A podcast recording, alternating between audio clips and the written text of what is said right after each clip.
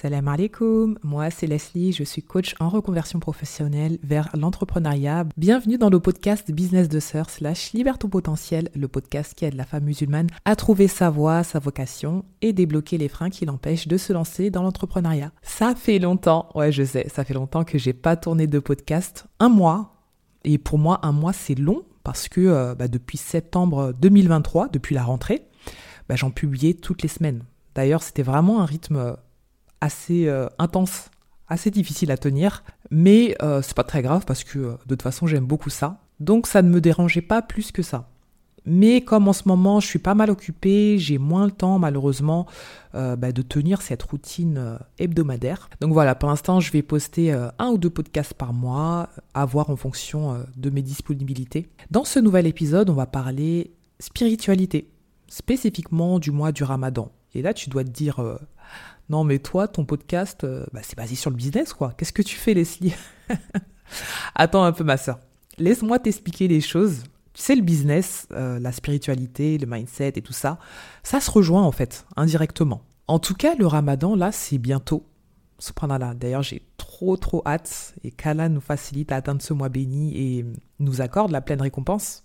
Je vais te donner des conseils euh, bah, pertinents pour que tu puisses préparer au mieux ce mois béni qui pourra te permettre par la suite, Inch'Allah, de te réaliser, de te lancer dans ce que tu n'oses pas encore faire, de réaliser tes projets, atteindre tes objectifs, etc. Ces dernières années, il y a une mode qui a été lancée par les sœurs sur Internet, comment préparer le mois de Ramadan. Et à chaque fois que je regardais des vidéos, des publications, franchement, j'étais trop déçu, quoi. Ça parlait uniquement de nourriture. Est-ce que c'est normal? Bon, ouais, je juge, je sais. C'est pas grave, je m'en fous. Non, mais j'exagère pas du tout. Ça parlait vraiment que de ça. Et franchement, j'étais blasé parce que moi, je me reconnaissais pas du tout dans tout ça. Pour moi, préparer son ramadan, c'est pas que ça, quoi. C'est pas le plus important. Même si en soi, il n'y a rien de mal à parler de nourriture, on est d'accord. En tout cas, heureusement que certaines sœurs ont repéré cette faille et se sont mises à évoquer le côté spirituel du ramadan, qui est le plus important pour bien préparer ce mois. Donc dans ce podcast, euh, bah, je vais te parler de quelques points à mettre en pratique. Premièrement, logiquement, bah, il faut délaisser un maximum les péchés. N'attends pas le ramadan pour le faire. Habitue-toi dès maintenant à rester dans l'obéissance. Ce sera beaucoup plus simple pour toi de rester ferme pendant le ramadan, mais aussi et surtout après le ramadan. Je sais pas si tu as constaté la même chose que moi, mais avant le ramadan, Shaitan, il excite la communauté. Mais vraiment quoi. Entre toutes ces femmes musulmanes qui se dévoilent, toutes ces personnes qui profitent euh, bah, un maximum pour faire euh, des péchés car ils savent que bah, ils vont devoir se priver. Et après, bah, pendant le ramadan, c'est difficile hein, de rester dans l'obéissance. C'est difficile de vrai. Leur nef n'est pas du tout préparé, bien au contraire. Le soir après l'iftar, t'en vois qui fument, il y en a qui font zina ou d'autres péchés, et même pendant le jeûne pour certains. Et au final, est-ce que ces gens-là auront la récompense? Allahu Arlem. Le ramadan, c'est pas que se priver de nourriture et de boissons, faut le rappeler. C'est aussi priver son âme de tout ce qui lui est nuisible, dans le but de mieux adorer Allah et de s'en rapprocher. Donc ton nefs, soumets-le autant que possible, ma sœur. Je sais, c'est un djihad, hein. c'est dur mais la récompense, elle est trop grande pour qu'on puisse s'en passer. Ensuite, deuxième point, rapproche-toi dès maintenant du noble Coran. Comme tu le sais, le mois du Ramadan, c'est le mois du Coran. À travers sa lecture, sa méditation, sa mise en pratique, c'est un moyen de se rapprocher spirituellement d'Allah Azawajal, de renforcer sa foi. C'est un temps pour se purifier spirituellement. C'est une cause pour augmenter sa piété et chercher la guidance auprès du Très-Haut à travers ses paroles sacrées. C'est pas beau ça, ma sœur, franchement? Je sais que beaucoup de musulmans, malheureusement, euh, bah, ne lisent que très peu le Coran. Ça reste dans un coin de la bibliothèque, euh, voilà, ça prend la poussière. Ma sœur, si tu te reconnais, commence dès maintenant à lire ne serait-ce qu'une page par jour. Hein, c'est rien, ça va vite. Après une prière, c'est plus facile.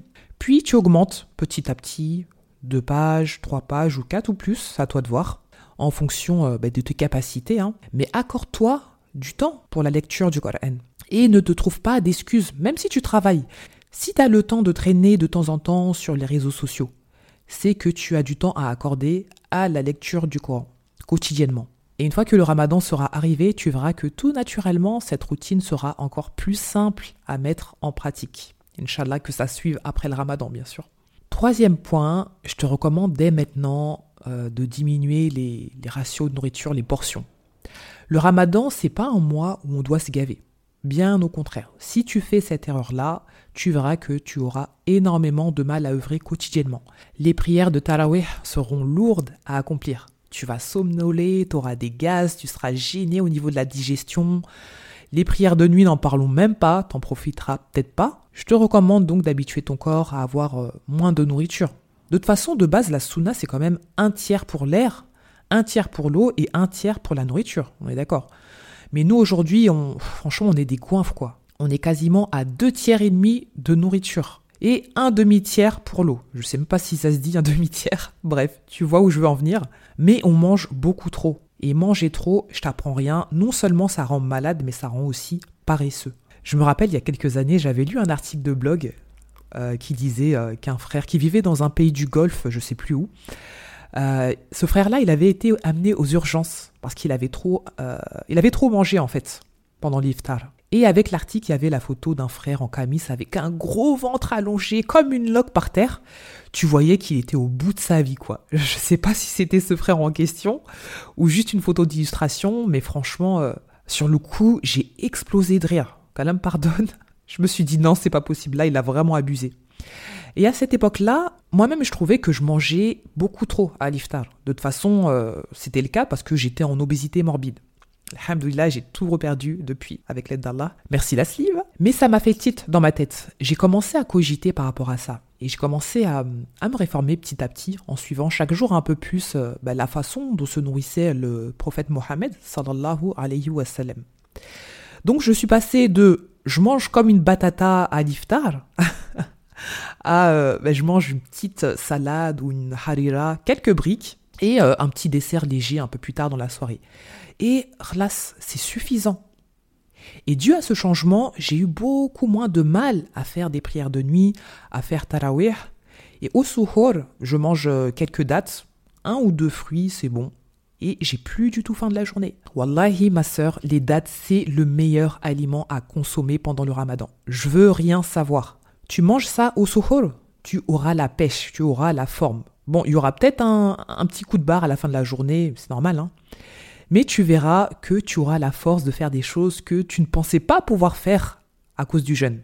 Subhanallah. Moi, quand je jeûne maintenant, j'ai beaucoup plus d'énergie que quand je ne jeûne pas. C'est incroyable quand même. Bon, les deux, trois premiers jours, c'est un peu, un peu rude. Le temps que mon corps s'habitue, il y a un peu de maux de tête. Mais après, tout roule, alhamdulillah. Avant, le matin, je déglinguais du pain, du beurre, des gâteaux, des fois même le repas de la veille, quoi. je te parle même pas des journées que je passais à dormir évidemment, hein. j'avais aucune énergie. Non, vraiment, euh, pendant le ramadan et même en dehors, mais encore plus durant ce mois béni, évite un maximum euh, voilà, les gluten, les produits laitiers, les aliments trop sucrés et ton corps il te remerciera.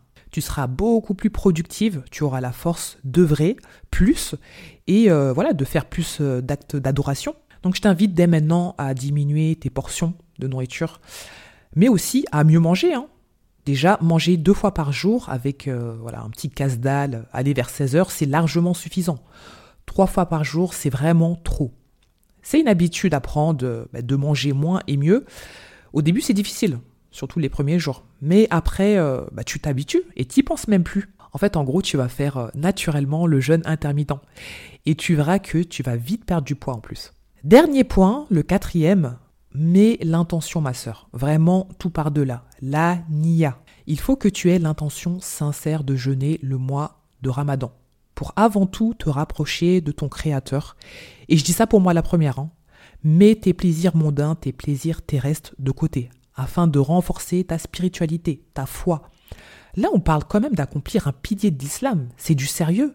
C'est un mois d'élévation où Allah te donne l'opportunité de te réformer, de te repentir, de revenir vers lui, car c'est plus simple durant ce mois béni, étant donné que les shéatines sont enchaînées. Donc profites-en à fond, mets la bonne intention, même si pour l'instant tu trouves que tu es loin de la religion, loin des bonnes œuvres, commence dès maintenant. La nia, ma sœur, les actes suivront si tu es sincère et que tu cherches à te rapprocher d'Allah.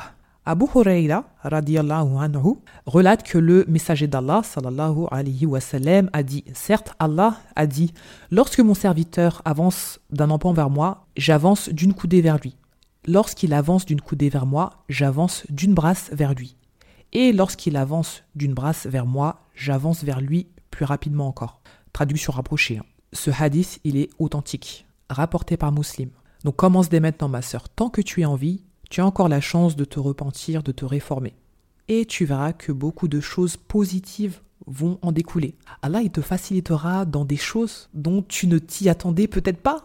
Il peut débloquer certaines situations, mais pour ça, il faut œuvrer dès maintenant, pour être facilité pendant le ramadan, et par la grâce d'Allah, rester ferme après le ramadan. Parce que c'est ça le but final souhaité. Voilà pour ce podcast. Qu'Allah nous facilite grandement. Je fais un petit aparté. Voilà. Sache que j'ai créé l'e-book de mon programme Libère ton potentiel, qui aide les femmes musulmanes à trouver leur voie, leur vocation, leur idée de projet entrepreneurial idéal, en partant de ce qu'elles aiment faire, de ce qu'elles savent faire, euh, ce qu'elles peuvent apporter aux autres et ce dans quoi elles peuvent être payées. Il y a sept chapitres qui t'aideront à faire une grosse introspection pour dégager l'idée de business qui te conviendra à 100%. Cet e-book-là, il est à 27 euros. Et si tu souhaites aller plus loin, j'ai mon programme Lance to Biz qui te permettra de connaître et mettre en pratique les stratégies pour lancer et développer euh, bah, ton activité en ligne. Alors pour en savoir plus, tu as le lien en description. Et si ce n'est pas déjà fait, je t'invite à t'abonner, à noter cet épisode sur Apple Podcast ou euh, sur une autre plateforme si tu peux. Et s'il te plaît, donne-moi de la force, ma sœur, comme tu aimerais que l'on t'en donne quand tu seras lancé ou si tu es déjà lancé. Donc euh, voilà, abonne-toi et aussi commente pour me dire euh, voilà ce que tu penses de tout ce que je viens de parler dans ce podcast. Et si tu souhaites échanger avec moi, me contacter, euh, bah il y a mon compte Instagram, mon compte Facebook, je suis disponible un peu partout, par mail aussi, peu importe, mais ça me ferait plaisir. Et moi je te dis salam alaikum.